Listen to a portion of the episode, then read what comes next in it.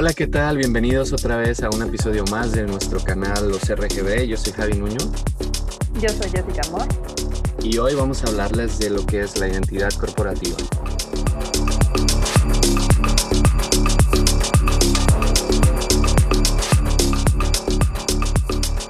La identidad corporativa de una empresa empieza en el logotipo y termina en las aplicaciones de esta marca en todos los ámbitos o en todos los canales donde esta se, se va a presentar. ¿Quieres hablarnos tú un poco, Jessica, de, para ti qué es lo que es la identidad corporativa?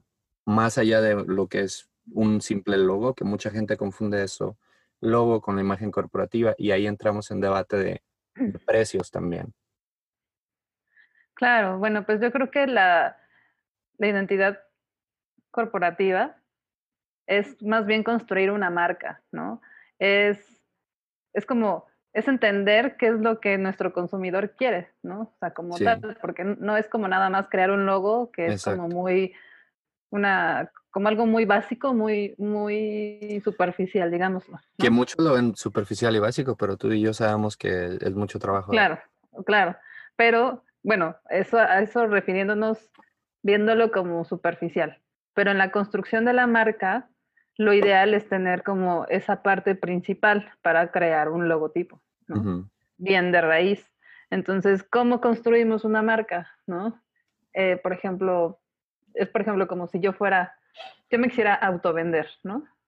Sí. Eh, ¿Qué es lo que quiero vender de mí, no?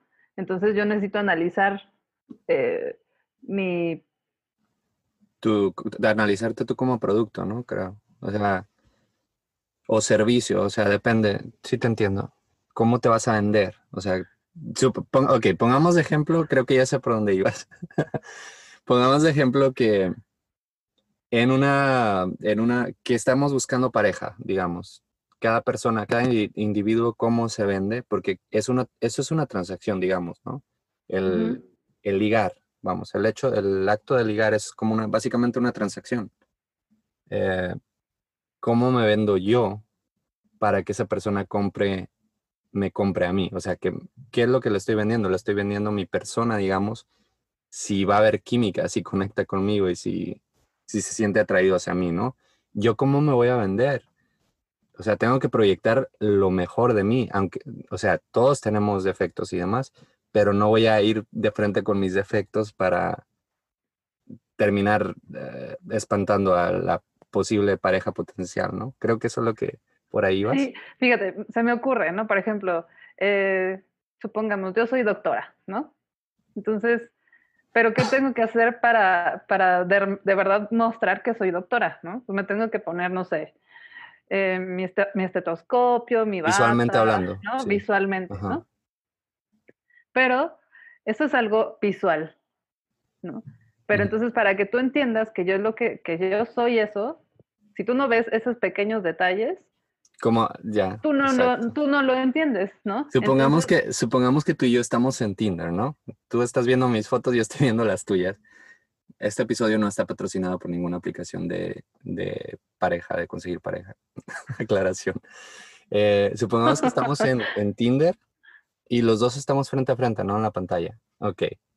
¿Cómo se vendería Jessica a la, a la persona ideal, a quien quiere encontrar? Digamos, a ver, un ejemplo. Ay, eso que no. um, no sé.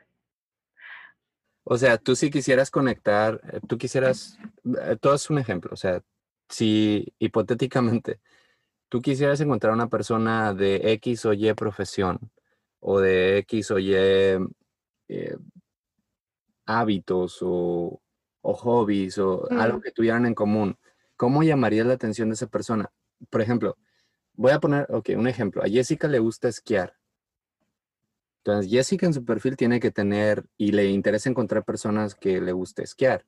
Entonces, Jessica en su perfil va a tener una fotografía de cuando en algún invierno fue a esquiar a X montaña.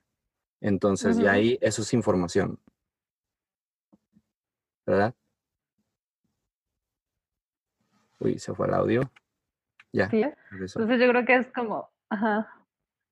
Entonces es como esa parte, ¿no? Entender a mi otro qué es lo que, lo que él quiere ver para que, me, para que me atraiga. Entonces es como, es como nuestra marca, ¿no? ¿Qué queremos dar a, los demás mostrar para que tú vengas y tú te, tú te cases conmigo, digámoslo así, Exacto. ¿no? Ajá. Bueno, ¿no? Sí, perfectamente. Creo que mejor explicado no hubiera podido ser.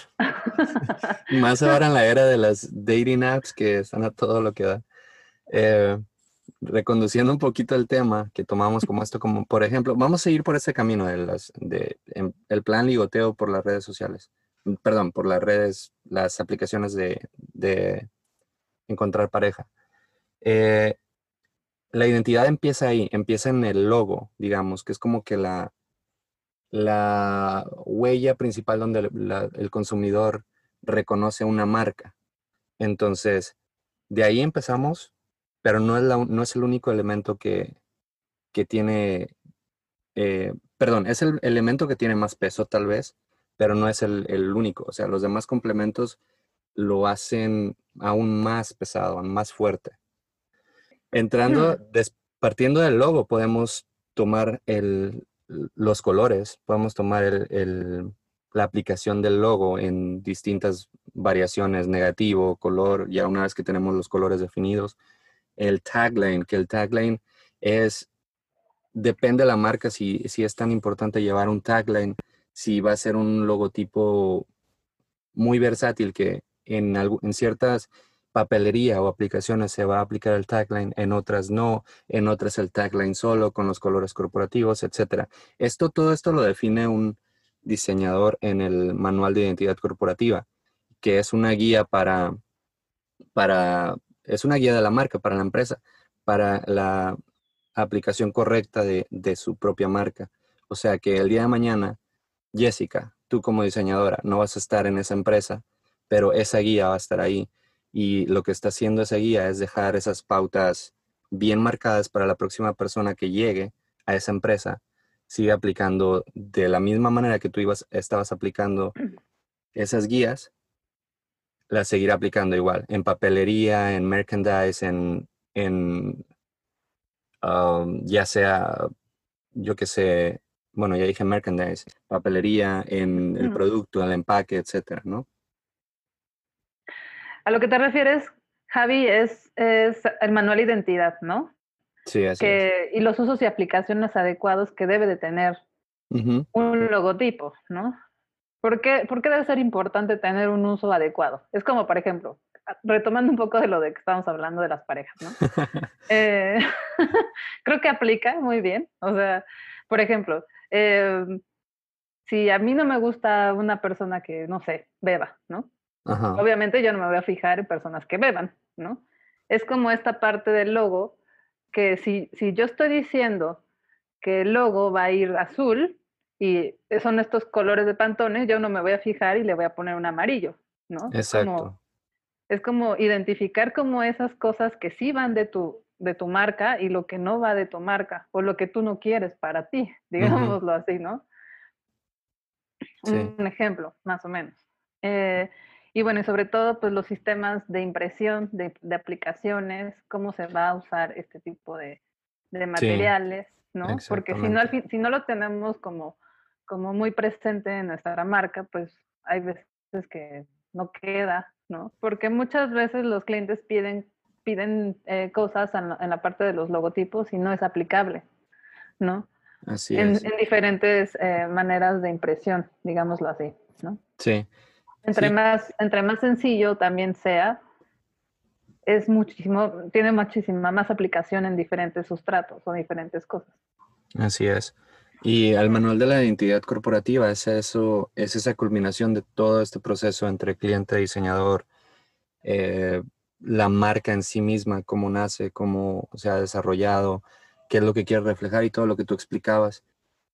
Ok, mucha gente piensa que el manual de identidad corporativa es solamente un PDF, un documento PDF que, que viene el logo en diferentes colores. o que se lo pones en una, en una hmm. playera, una camisa, una gorra y ya. Pero no, aquí es donde, además de visual, es muy técnico porque tienes uno como diseñador tiene que imprimir el logotipo, esto se llama escala, ver hasta, hasta qué escala es lo más que puede llegar de pequeño en, aplicarse en papelería, porque no va a ser, no, una de dos, no va a ser leíble. corrígeme si estoy mal ahí, leíble, legible. o legible. Legible, gracias. Gracias. Eh, sí, a cierto tamaño, o sea, literal, tienes que imprimir todos estos tamaños, medir con la regla en físico y ver, ok, en la guía especificar no va más bajo de este tamaño porque de nuevo, la guía se va a quedar ahí. Si la compañía dura 100 años, 200 años, etcétera, la guía va a estar ahí. Lo más probable es que haya un rediseño de imagen en el futuro, pero mientras un diseñador no está casado de por vida con una empresa, no van a ir y venir nuevos empleados. Entonces, lo que no puede cambiar es la marca en sí. El personal puede ir y venir, pero la marca en sí no puede, no puede olvidar estas reglas de su, de su guía.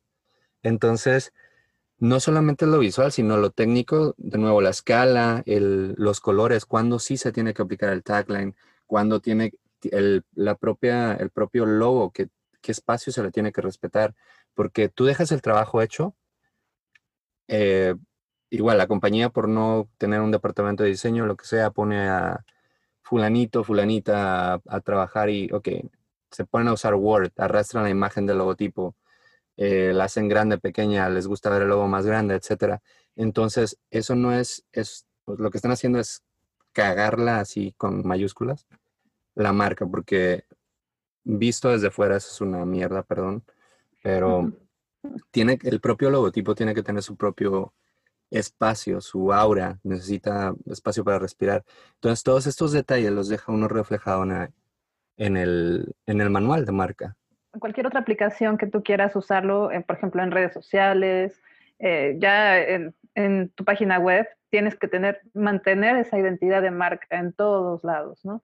Y de esa forma, pues es la única forma en la que tú vas a tener, empezar a tener eh, una, eh, se me fue el nombre, un, un posicionamiento de marca. Exacto. Entonces, es, es, lo único que requerimos. Eh, solamente mantener como, es como digamos nuestro cuadernillo, cuadernillo de reglas, ¿no? O sea, de, aquí no te puedes pasar y esto es lo que siempre tienes que hacer. O sea, parece algo muy cuadrado, pero te simplifica la vida como diseñador y además a ustedes como usuarios, ¿no? Otro elemento eh, y muy importante a incorporar dentro del manual de uso es las, las tipografías principales, eh, que son como las corporativas principales. O sea, eso son las que siempre vamos a utilizar en, todo, en todos nuestros material membretado o papelería, ¿no? Tanto web, sí. Claro. Entonces, o sea, tanto puedes utilizarlas para solamente tus formatos muy, muy internos o también ya externos, ¿no? Redes y todo ese tipo de cosas, ¿no? Entonces, como que es importante siempre resaltar y así como las aplicaciones y en qué formatos pueden aplicarse mucho mejor tus, tus,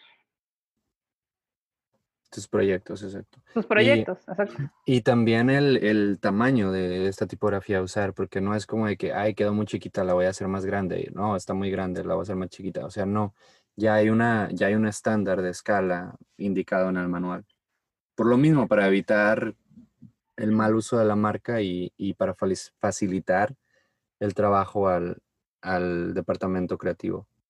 Para los que nunca habían escuchado las siglas RGB, quiere decir en inglés red, green y blue, que son los colores rojo, verde y azul.